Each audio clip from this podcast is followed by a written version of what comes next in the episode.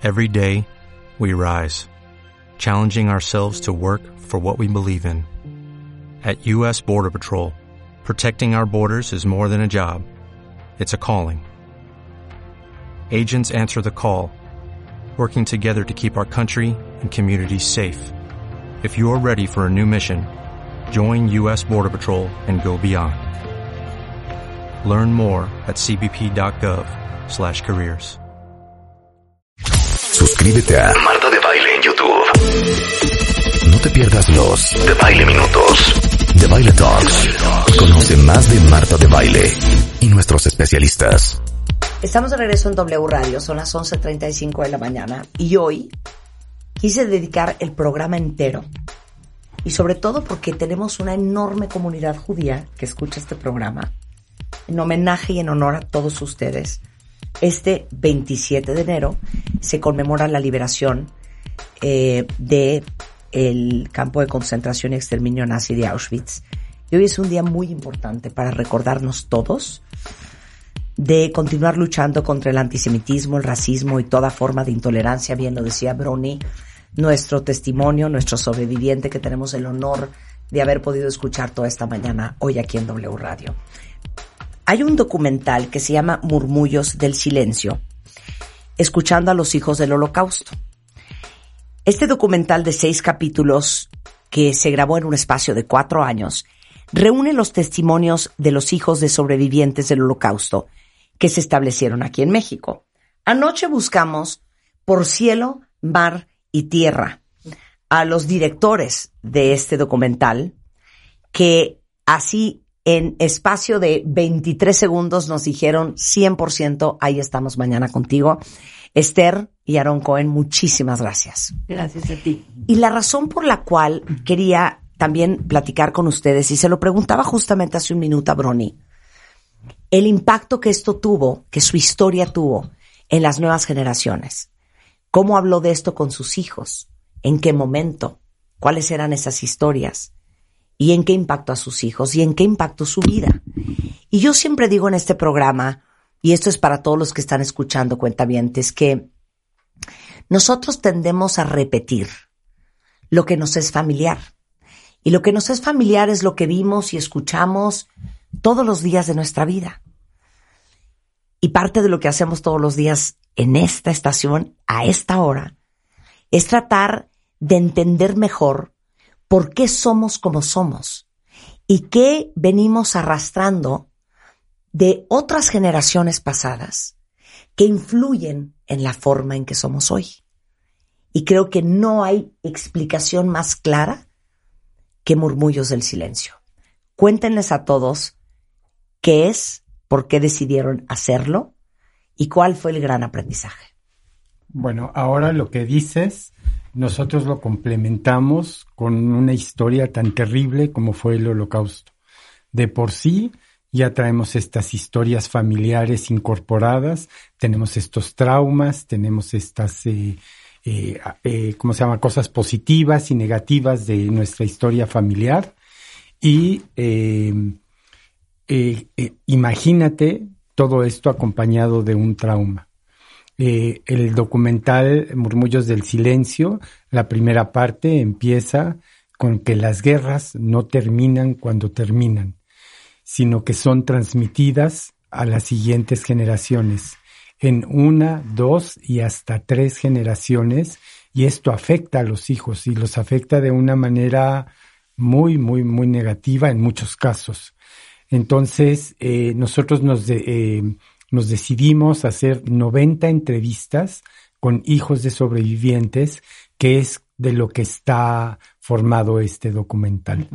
Y eh, estas entrevistas están hechas en México. sabemos que no vinieron muchos sobrevivientes a México porque habían estas leyes que, que no permitían la entrada eh, de judíos a... Nos contaba nadie. Las puertas estaban cerradas. Exactamente. Entonces, entonces, este, nosotros decidimos hacer estas entrevistas porque de los pocos judíos que llegaban, que llegaron, eh, nosotros conocíamos a los hijos y eran pues, eh, o sea, de, de los que dos mil judíos que llegaron a México, puede ser, eh, nosotros este, pudimos recapitular para el documental 90 entrevistas, pero tú no ves las entrevistas completas. Nosotros lo que quisimos hacer es una semblanza de lo que fue la segunda generación a través de estas entrevistas. Las entrevistas están hechas en dos partes. Eh, es una parte histórica donde los hijos cuentan la historia de sus padres, desde cómo vivían antes de la guerra, eh, a qué se dedicaban, si eran religiosos, si, o sea, qué, qué hacían en su vida, cómo estudiaban, dónde vivían. Después, cómo les tomó la guerra, cómo les, les, este, encontró la guerra y qué pasó con ellos durante la guerra y después cómo, cuando termina la guerra, qué pasa con sus vidas.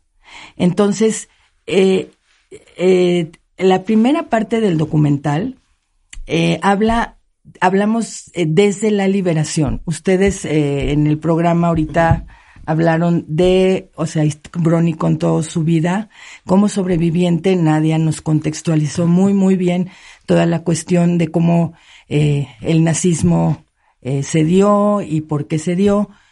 Pero, ¿qué pasa cuando los, aliados encuentran estos campos de concentración, se abren? ¿Qué pasa con esas personas? ¿Cómo las encuentran? Eh, la gente estaba devastada, la gente estaba desnutrida, no tenía identidad, se quedó sin nada, se quedó sin familia, sin país, sin nada. ¿Qué hacían con sus vidas? ¿Cómo reconstruyeron sus ¿Cómo reconstruyeron su vida? Eh, hablamos, ustedes también hablaron de que no solamente los sobrevivientes son gente que sobrevivió a los campos. La gente que estuvo escondida, la gente que perdió a sus familiares, logró salir a la mitad de la guerra, quizá, o un poquito antes, pero perdió a sus familiares y de repente, e, este, cuando, cuando llega a América o llega a Israel o llega a donde llega, dice, ¿y qué pasó con mi familia? Pues quién sabe, nadie sabe qué sucedió. Entonces estas gentes se quedan sin nada y tienen que reconstruir sus vidas. De eso se trata, ahí empieza nuestro documental. ¿Por qué se llaman murmullos del silencio? A ver. Si, si te fijas, es un oximorón. Es una palabra que pues no puede haber murmullos en el silencio. Por eso se trata de eso, de por cómo les fue transmitido a los hijos el trauma, principalmente a través del silencio, a través del silencio de los padres que no querían contar que no querían platicar. Toda esta situación en el documental va eh, explicada por 15 especialistas. Entonces, un especialista, que es la doctora Yael Danieli, que es especialista en la transmisión del trauma, explica lo que es la transmisión y explica lo que es la conspiración del silencio. No es que los sobrevivientes no querían hablar. Cuando termina la guerra y empiezan a platicar sus historias, la gente no los quiere escuchar. Es terrífico para ellos, es terrífico escuchar estas historias y dicen, no, no, por favor, por favor, no me cuentes. Y entonces la doctora Yael Danieli lo califica como la segunda herida. La primera herida es el holocausto y la segunda herida es el silencio. Entonces, eh, los sobrevivientes, si te fijas, todos, todos deciden no hablar, no, no platicar su historia y esto dura hasta los años 90, que sucede un fenómeno increíble con la película de, de Steven Spielberg, de, este, de Schindler's List, que de repente es un parteaguas y los sobrevivientes empiezan a hablar y empiezan a contar sus historias, lo cual es muy sanador porque haber transmitido esto a, sus hijos en silencio, pues les causa un trauma a los hijos terrible, un trauma de persecución, problemas con la comida, de, de sentirse que un día van a venir por ti, que te van a llevar. Este, entonces es muy impactante cómo las, las preguntas eh, que hacemos desatan estas, estas respuestas. Y, y justamente Brony nos decía que él es uno de los pocos que siempre quiso hablar de esto abiertamente, porque entendía que parte del proceso de sanación era hablar abiertamente del tema, Brony. Así es. Sí, bueno, de, en estas entrevistas eh, en estas 90 entrevistas eh, nosotros vemos diferentes casos. Uno, uno es el caso de Brony, que sí pudo hablar, pero hay, hay eh, gente que no pudo hablar, que quedó esquizofrénica, que quedó mal, que si se hubiera ido en el tren a la, o sea, si hubiera habido un tren a la muerte, se hubiera ido para allá. Entonces hay como un, una gran cantidad de, este, de situaciones y como lo decía Nadia, cada quien vivió el holocausto de forma diferente.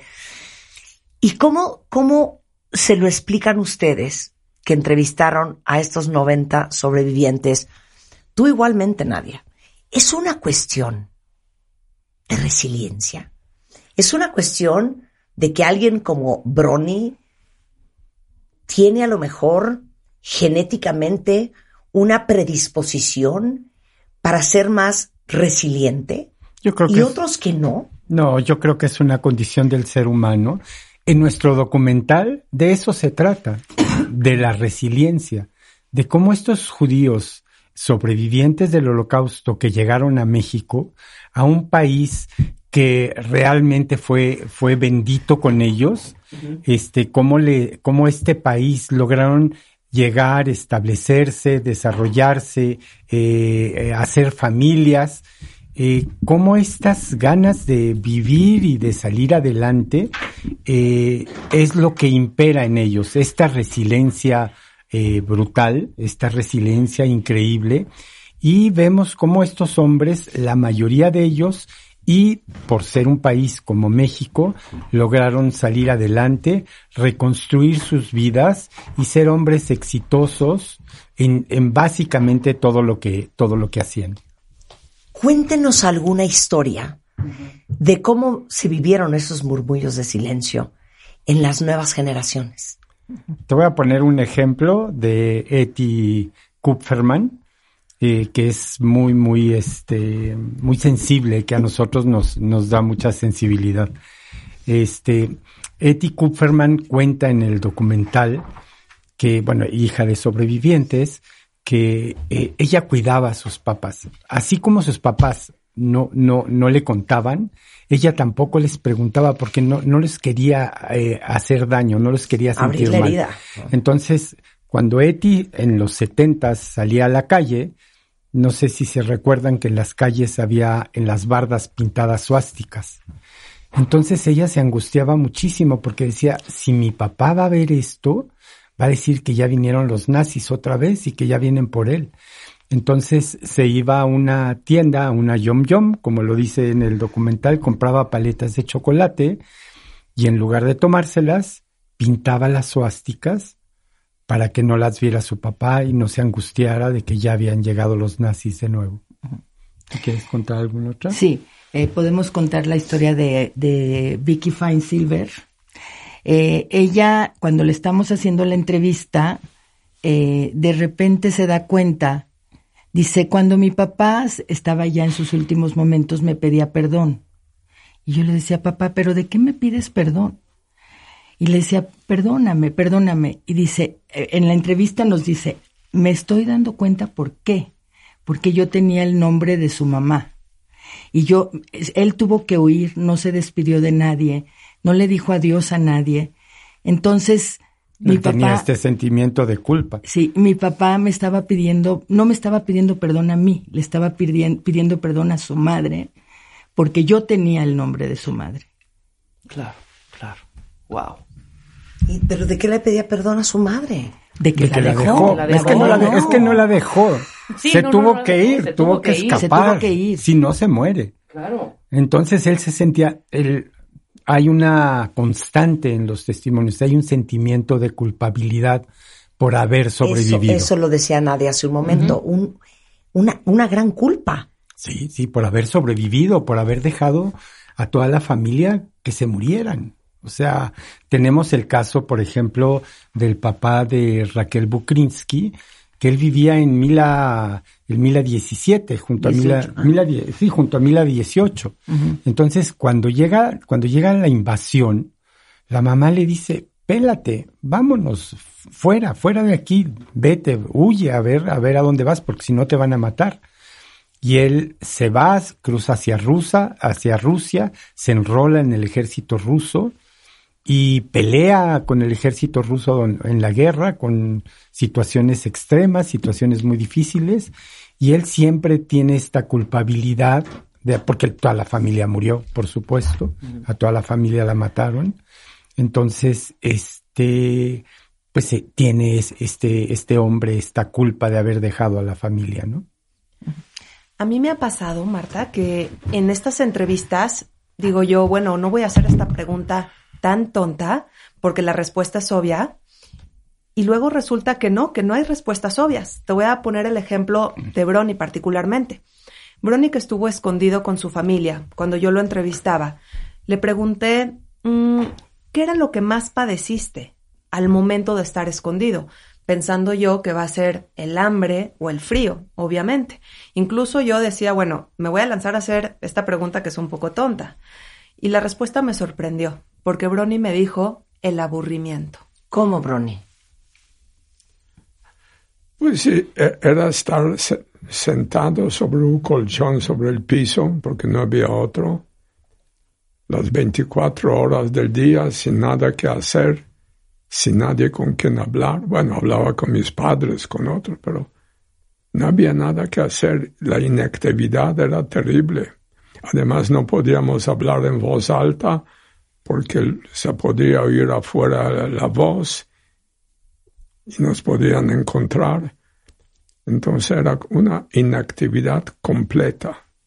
Que es totalmente anormal para un niño de esa edad. No, como no. Claro, y nos damos cuenta que el holocausto, además de ser cruel y trágico, es también aburrido. Claro. No hay preguntas tontas y, y además, bueno, yo en una ocasión que entrevistaba a una señora, yo le estaba recomendando una película, ella sobreviviente del holocausto, y me dijo, no voy al cine.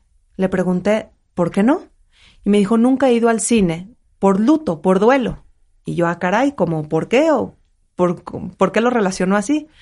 Y me dijo, Nadia, en la fe judía está muy establecido cómo guardar luto por un esposo cuando muere, o por un padre, o por un hijo, un hermano, etcétera, más que establecido. Pero ¿cómo se guarda luto cuando muere toda la familia? Que es mi caso. Toda mi familia murió. Entonces, como en la ley judía no está establecido, simplemente yo diseñé mi propio luto con algunas restricciones que quedaron para toda mi vida. Eh, como platicábamos al, principio, eh, todos traemos una herencia, todos traemos secretos Es que todos traemos una herencia. claro, claro. Eso somos.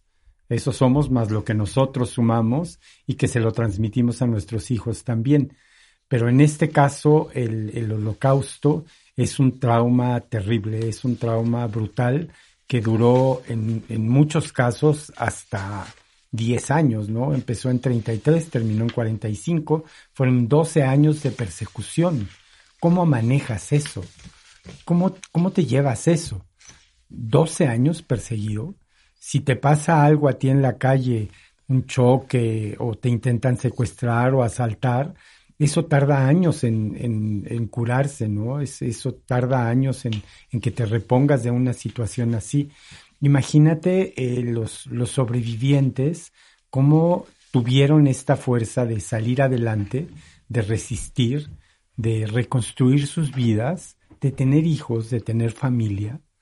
Por ejemplo, el papá de Olivia Gall, una catedrática de la UNAM, hija de sobrevivientes, cuando llegó a México y después de haber vivido el holocausto dijo, no, yo no quiero ya tener hijos. Tener hijos en un mundo que creó el holocausto, yo no quiero tener hijos. Después, bueno, cambió de opinión, tuvo a sus hijas y este, hizo su, su vida de nuevo. Entonces, esta transmisión del trauma, también cómo los hijos la reciben y cómo la transforman en algo uh, bueno, en algo nuevo. El, último capítulo del documental se llama Tikkun Olam. Es una palabra en hebreo que quiere decir reparar el mundo. Todos ellos reparan el mundo con su vida diaria, con su trabajo, con su actitud. Eh, por ejemplo, eh, Sarita Toppelson, la gran arquitecta mexicana, ella, ella cuenta en el documental, dice, mi papá lo que me decía es que tienes que estudiar, porque lo único que no te pueden quitar es lo que traes aquí dentro. Y es cierto, te pueden quitar todo, pero lo que traes adentro, eso no. Y lo curioso del documental también es que de las 90 entrevistas, 80 de ellos estudiaron carrera y maestría. Todos son profesionistas, sus papás les transmitieron esas ganas de estudiar y de salir adelante. ¿Qué fue para ti, Brony, lo más importante de transmitirle a tus hijos? Bueno, en general, que supieran qué pasó en mi vida, que si me veían, cuando me veían ya como padre, bueno o malo, no sé, pero que supieran por qué era yo como era y de dónde venían muchas cosas que yo les exigía a lo mejor. ¿Qué les exigías? Bueno, una de las cosas que siempre me acuerdan es que si tú pides algo para comer, te lo comes. Nunca dejes comida. Si te lo dan y tú no lo pediste, bueno, pero si lo pides, lo terminas. La comida no se desperdicia, la comida no se tira. Esa es una de las, de las preguntas que nosotros hacemos. Eh, las entrevistas están divididas en dos partes. La primera es la parte histórica, donde pedimos que cuenten la historia de sus padres, pero la segunda es una parte introspectiva que nos ayudó a ser una psicóloga, Fanny Sonaven, que también es hija de sobrevivientes. Nosotros fuimos con ella y le dijimos, ¿cómo podemos entrevistar a hijos de sobrevivientes para que nos cuenten su historia y para que nos cuenten cómo heredaron esta transmisión del trauma. Ella nos dio bastantes tips. ¿Y qué salió? Y preguntamos sobre la comida, preguntamos sobre la culpa, pregunta, la, culpa del sobreviviente, eh, preguntamos sobre la persecución, eh, sobre la resiliencia. Eh, hay 20 preguntas que les hacíamos a todos los hijos. Lo, lo muy padre que vivimos nosotros, Aaron y yo, nosotros íbamos solos a hacer las entrevistas. Aaron iba en la cámara, yo iba haciendo las preguntas. Era, estábamos solos con, con el hijo. Eh, y cuando terminaba la entrevista siempre nos decían, gracias por escucharme. Yo nunca pensé que mi historia podía ser importante. Entonces yo creo que para nosotros fue muy revelador que hay que escuchar a las siguientes generaciones, porque cuando los sobrevivientes ya no estén, ellos van a ser los testigos de lo que sucedió. Claro. Brony, y, y, y, eso se te queda por lo que viviste. Sí. ¿Qué más les decías a tus hijos? Bueno, que trataran de aprender de lo que yo les podía transmitir aprender lo que puede pasar con la intolerancia, con el odio, con la discriminación. Y creo que logré inculcar en ellos estas ideas. Fíjate que nosotros dentro de nuestras entrevistas tenemos al hijo de, de Brony entrevistado. Eh, Ah, él, ¿Que se llama Mauricio? A Mauricio. Él no está en el documental. pero, sí lo entrevistamos. Y él es una persona muy inteligente, es una persona eh, que trabaja para Amazon. De hecho, él nos va a ayudar a difundir el Ah, sensacional, sensacional. Mira, hiciste muchachos de bien, bro. bien, total. Muchachos de bien. Creo que sí. Creo que sí. Eso que lo que pretendía hacer. Y su enseñanza va más allá de sus hijos, porque yo hoy en la mañana que pasaba por él, le decía a Brony, perdóname, discúlpame de verdad por molestarte, no sé si esto te incomoda o estás cansado o prefieres hacer otras cosas. Y me decía, no, mi obligación es transmitir todo lo que yo viví, transmitir lo más que pueda. Claro. Eh, yo les decía a Aaron y a Esther que obviamente, me imagino que ustedes, al igual que yo, yo ayer estaba desquiciada buscando en todas las plataformas Murmullos del Silencio. ¿Cuándo la vamos a poder ver? ¿Dónde la vemos? Ok, ahorita estamos en plena etapa de difusión. Ok. Este, la pandemia nos detuvo muchísimo, lo tuvimos que estrenar en plena pandemia. en abril del 2021 en el autocinema, que era el único lugar donde podía ir la gente y podía ver una película porque este pues la pandemia no permitía ir a cines, no, no permitía. Entonces ahorita estamos en plena etapa de promoción, eh, vamos a tener eh, algunos Zooms, vamos a tener este webinar con el Instituto de, eh, tra- eh, de Transmisión del trauma. de Nueva York, de la doctora Yael Danieli.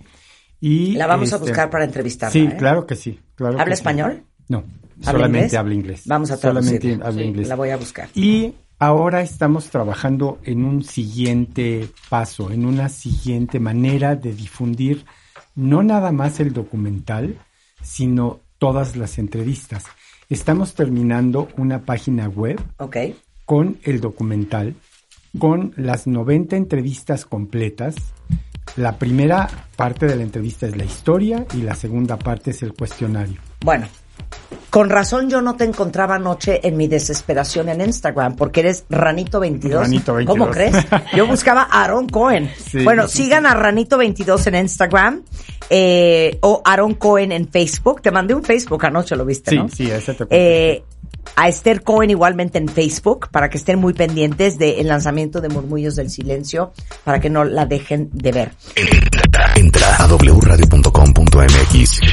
Checa más información de nuestros invitados, especialistas, contenidos y escucha nuestro podcast. Marta de Baile 2023. Estamos donde estés.